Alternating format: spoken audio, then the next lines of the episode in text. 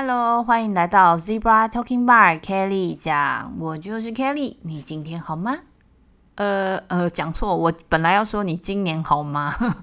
二零二三年真的是让我收获满满的一年。我重新检视我今年要做的事情，除了体重还是没有做到之外，其他的几个目标我自己评估都觉得对今年的自己的生活还有很多的想法、学习的进步都感到满意。那如果从人类图里面呢，其实我发现我是头脑中心空白之后呢，我才发现哦，原来我生我的天生设计就是这样，所以我就不会非常纠结了。那头脑中心空白是什么？有什么特征呢？其实简单就是脑波很弱，很容易接受他人的资讯，然后就很容易受影响。但同时间也表示，就是我头脑中心是相当有弹性的，我可以接受四面八方各种不一样的资讯。那头脑中心其实是一个压力中心啦。如果是有定义的人，就有颜色的人呢，他就是脑中就会莫名其妙去浮现一些原创的灵感跟问题，就很像是从宇宙中去接受一些资讯嘛，就跟啊、这些来到这个世界一样嘛。那这个想法跟压力都是自己去涌现的，不管走去哪里做什么事情，都会一直在想这件事情，没有办法停下来思考。然后就是你一直逼他要马上想出来，其实就是不要不要不要去想这些事情，反而会搞得自己就是会睡不着觉。就只要去轻松观看自己有这些想法，那让它自由流动就好了。那我呢，这空白的没有颜色定义的头脑中心的人是怎么样？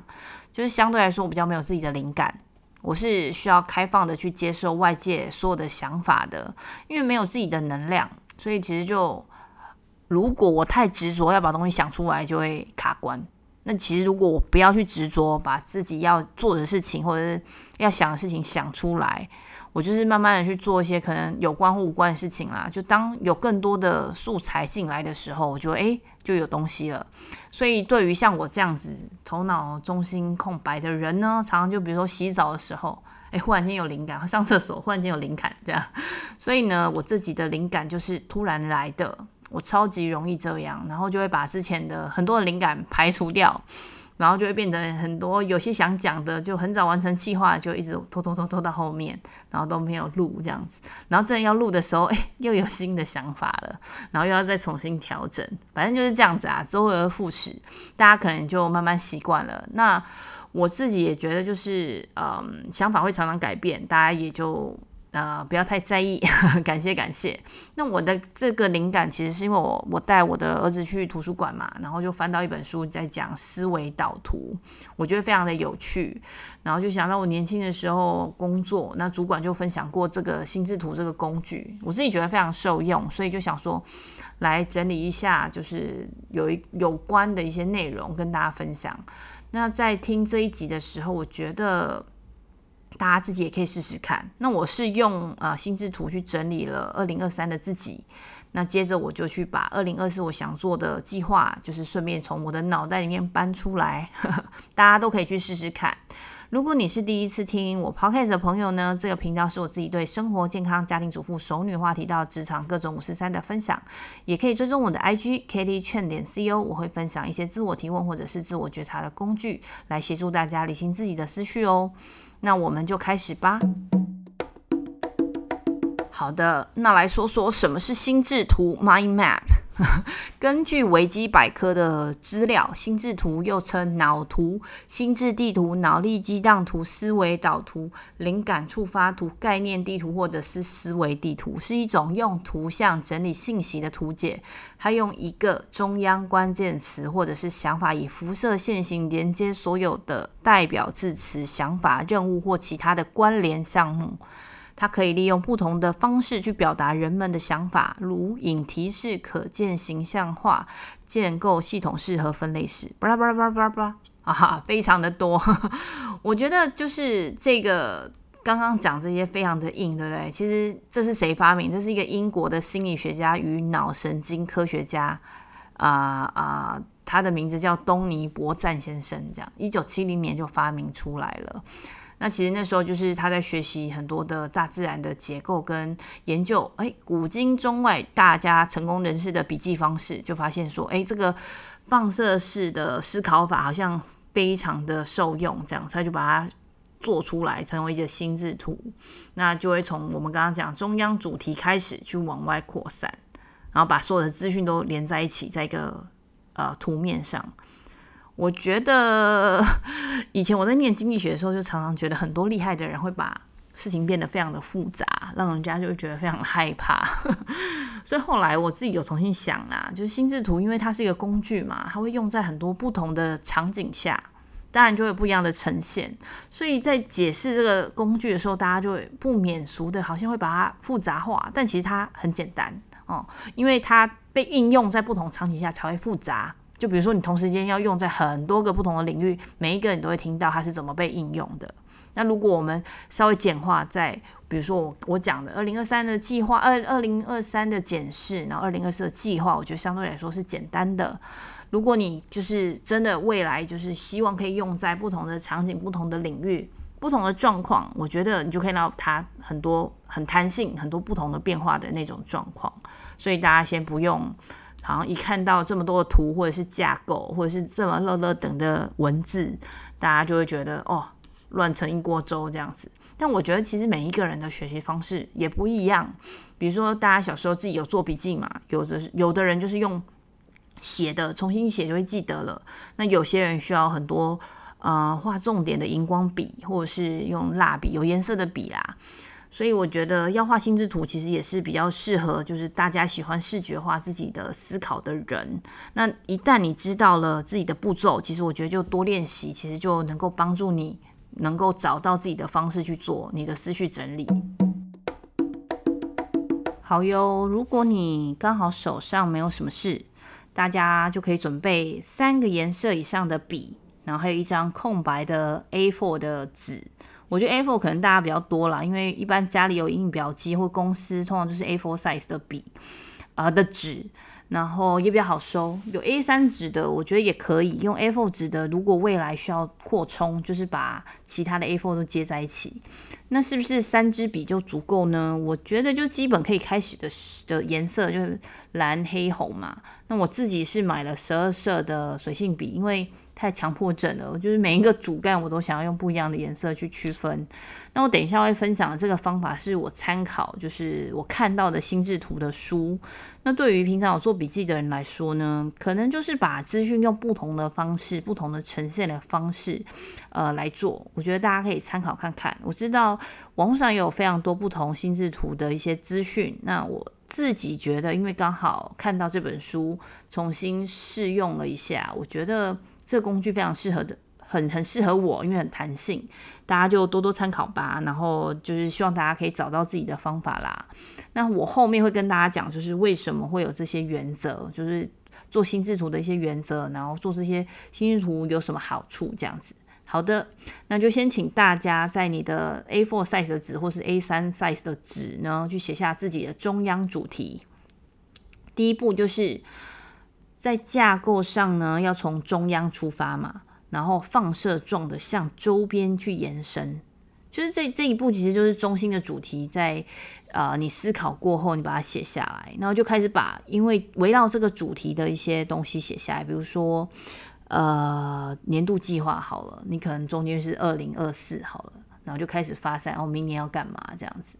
然后大家要记得，就是你把想到的东西写下来，而不是那种逐字逐句的写，因为这样就变成论文啊，或者是一篇文章。而是就是在做心智图的时候，我们需要记得一个重点，它需要在每一个想法在写下来的时候，都要选择呃短而精简的关键字。就大家想象，因为通常我们会想象一个公司或一个人，我们一个印象嘛，一个形容词或者是一个概念形象，这样就很容易做联想。所以我们在做心智图的时候，也需要把主要的总结去写下来。就比如说出国旅行，我们一般都记得，诶，要上哪一个交流道，哪一个出口，就把每一个节点重点记录下来嘛。所以有了这些比较短，然后又精简的关键字去辅助的时候，以后呢，我自己比较容易做联想。那有一些些人呢，除了文字之外，他会自己加上一些小插图。就比如说，他可能觉得，呃，二零二四我要减肥好了，他觉得这件事情是非常重要的一个重点，他可能在减肥的这个这个 item 里面呢，就加了一个，比如体重计的小插图好了。那它还当然还有其他的一些原则，包括我们从中央发散出来的时候，它会第一层就是主干嘛，那主干跟枝干必须要是很清楚的分开的。啊、呃，我说的分开是指说，就是主干跟主干之间需要分开的很清楚。那主干跟枝干的相连程度就是要画好，因为有时候一旦我们全部把它放到纸纸上的时候，你没有把它写好，你就很容易混淆自己。那有些人呢，他可能就是会觉得我要把呃不同主题的东西做某一些关联是可以的，但这都是在事后再重新整理的时候做。那我们一般来说，就是一个主干分支出去的颜色就会是固定的。比如说减肥，有关减肥相关的呃枝干，全部都可能用绿色。那另外一个可能是呃整理家务好了，那家务的部分可能全部用紫色，就是每一个颜色都是一样的，这样子你在看的时候才会有一个主题性。所以大家也要非常去注意整体讯息呈现上的清晰跟明确，就是重点就是你。你把自己脑袋里面的东西搬出来之后，要分门别类的放好。所以其实你只要是试做看看一次、两次，你就会发现，哎，很简单。所以大家可以运用在比如说读书好了，有些人喜欢做读书笔记，然后有的人可能做公司的专案好了，各种你想到的事情，比如说生日派对，或者是今年年底嘛，总结一下今年二零二三的自己做了哪些东西。然后你接着就是做二零二四的年度计划、年度目标，是不是也是一个蛮好的心智图的应用？嘿哟，请让我自己试着为我的服务打个广告吧。我相信许多听姐妹北共的朋友都有非常多不同的经历，也面对不同的挑战。我总是从 How are you 这个问题来开启与学员之间的对话。每一个人每天都有不同的事件发生，串接起来成为我们的人生。而很多人在自己人生的不同阶段，或者是不同的转折时，会遭遇各种各种的迟疑或者是挫折，也就是我们平常讲的人生卡关。这都是非常常见的人生历程。Kelly 劝打扣的目标呢，就是在帮助人生卡关的学员们去做自我觉察、自我认识。每一个人都有不同的天赋与自己天生的个性，所以我也会协助学员去增加自己的自信，建立成功的习惯。这样每一个学员在未来面对不同的人生关卡与重要的里程碑时，能更从容的去处理与解决困境，进而成为更好的自己。我们不一定只能从工作中得到成就感，人生中有非常多不同的面向。群居动物的我们也需要爱、受人尊敬和获得肯定。如果你又或者是你的认识的朋友中，发现自己常常焦虑着未来的规划，却不知道自己的人生方向，想要做却总是无法顺利进行自己想做的事情，又或者是你正在面临着人生中重大的选择，需要有人能够协助引导。我现在推出了短期的人生教练服务方案，通过一到四次的咨询，我会手把手的帮助你自我觉察、认识自己，一步步找到人生的指南针，创造自己独一无二的人生蓝图。当别人问你 “How are you” 的时候，你能更自信的回答他：“我真的很好。”不管人生遇到的任何情况，都能继续乘风破浪、披荆斩棘，享受幸福的人生。有兴趣的朋友，请到我的 IG Kelly Chen 点 CO 私讯我。姐妹围攻的听众都能享受一次免费咨询哦。刚刚讲完啊，怎么怎么如何做这个心智图嘛？怎么画是一件就是我觉得相对简单的事。我觉得呃比较需要训练的是我们整个思考的过程。因为我们常常有很多的想法，一闪即逝嘛，又或者是觉得，哎，我曾经想过这件事，哎，可是，哎，我什么都没有做，没有作为，所以某个程度呢，为什么都会停在那个想法上就停住？往往就是我们只看到第一层的可能性。所以，如果呢，透过心智图一层一层去思考，其实就可以发现，哎，有更多可能性。同时间，其实。在思考的时候，你多一层想法，你就会发现，你也会多去考虑这件事的可执行性，就是可行性是很重要的。所以，不管是你自己的状态是什么，你会发现，诶，没有作为哦，也许就是因为我思考不够完整，我想要做这件事情怎么都没有去实践，对不对？就是诶，思考思考的不够完整，你就透过心智图的方式去重新检视自己啊，重新整理自己的想法，也许就可以得到更具体的脉络，甚至你可能可以找到其他的解决方式啊，或者是看到诶某一个程度的优先顺序哦，因为正在思考过程中，你把所有的状况都都都荡到你的纸上嘛，又或者是嗯，有的人可能这样子。画完心智图之后，就可以发现自己或者是专案上面的一些瓶颈，所以大家都会说，心智图是一个非常有效的视觉化的工具，就是把自己的想法从脑袋里面搬到纸上丢出来的感觉。而且心智图它可以做做非常多的应用，就很多情境都可以用，然后就可以有很多好处。就比如说，嗯，你可以去组织自己的思维，就是帮我们去整理想法吧。可能不同的概念、不同的讯息，或者是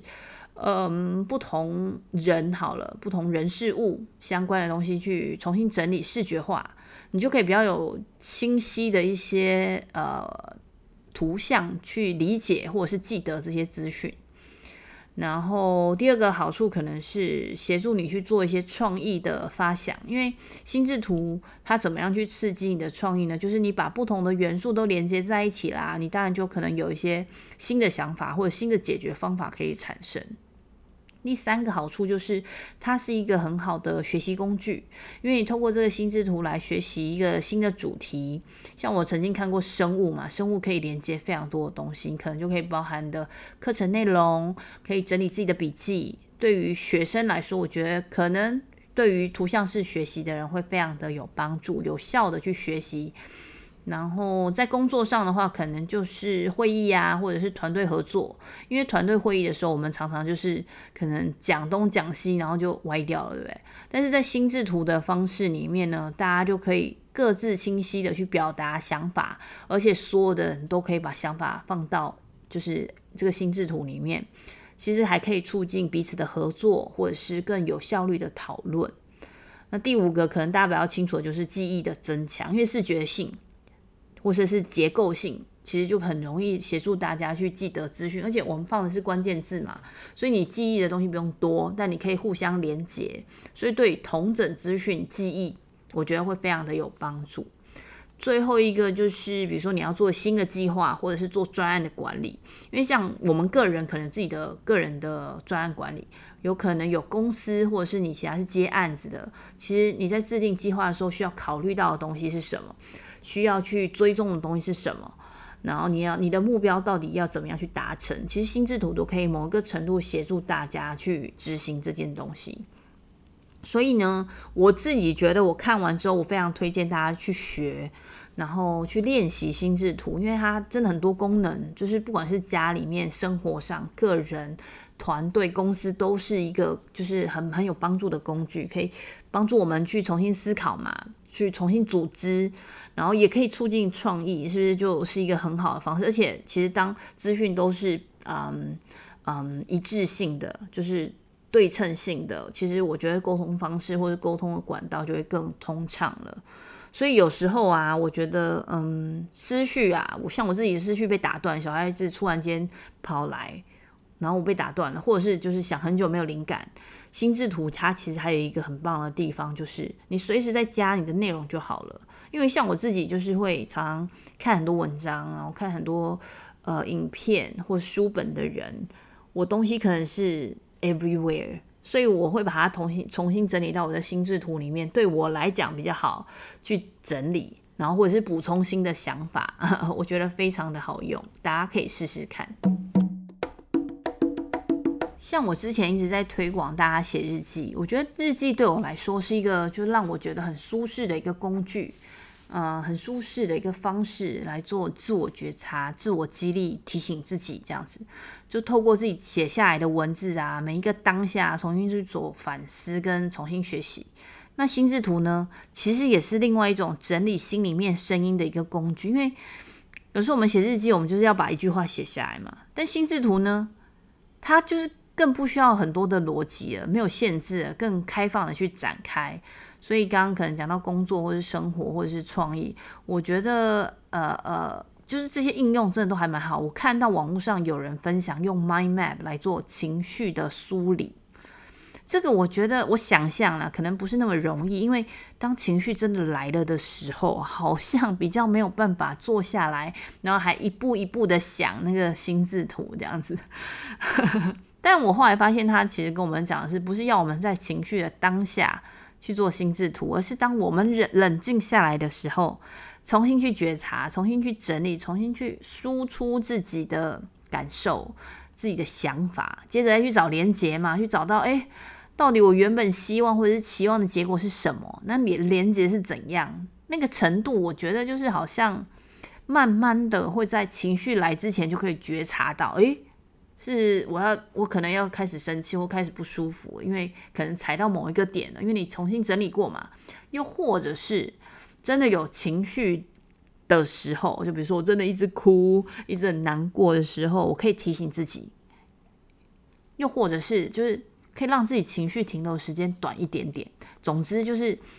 透过心智图重新梳理好之后，你有办法去改善现在的一个状况。而且其实就是大家都知道，思绪只要整理好，我们通常就可以比较理性啊，比较清晰的知道自己该做什么，要做什么，甚至是我是不是应该舍弃些什么，就是那些成本风险。那一旦目标清楚了，知道主轴啦，知道重点，其实我们。就不会去浪费时间，或者是其他资源，就可以更，比如说有效率的去断舍离啦，然后有效率的去掌握自己的人生呐。所以今天讲很多，我觉得如果你也喜欢心智图这样的工具，也可以去就是尝试看看，去做一些年度计划，我我觉得一定能大有所获。那我们自己在选择一个工具的同时，其实某一个程度也是选择去运用一个不同的思维方式，所以希望大家就是用你的思维呢去驾驭这个工具啊，而不是被这个心智图这个工具去驾驭我们。所以呢，我觉得大家除了尝试之外，我觉得就是多去思考、练习，找出自己运用这个工具的一个方式。我今年在想说，年底的时候啊，呃，要跟大家就是。呃，分享达赖喇嘛说的一句话，我自己觉得还蛮喜欢的。他说的是：这个世界呢，并不需要更多成功的人，而是迫切需要能够疗愈的人，能够修复的人，会说故事的人，还有懂爱的人。二零二三即将要结束了，非常感谢大家陪伴我。最后，我想说的是，我真的非常感谢你听到这里，你愿意花这么多时间聆听，真的让我非常感动。如果你喜欢这集的节目，又或者是觉得姐妹围共带给你一点点温暖或者是帮助，请点选节目资讯栏小额赞助，请我喝杯咖啡，也可以顺手在我的节目列表拉到最下面，看到五个空空的星星，帮我做留言五星评价，我会非常感谢你哦。我也会努力透过姐妹围共跟大家一起学习成长，透过这个频道的各种话题来连接世界不同角落的你们，我是 Kelly，推广善的循环，我们下期再会，拜拜。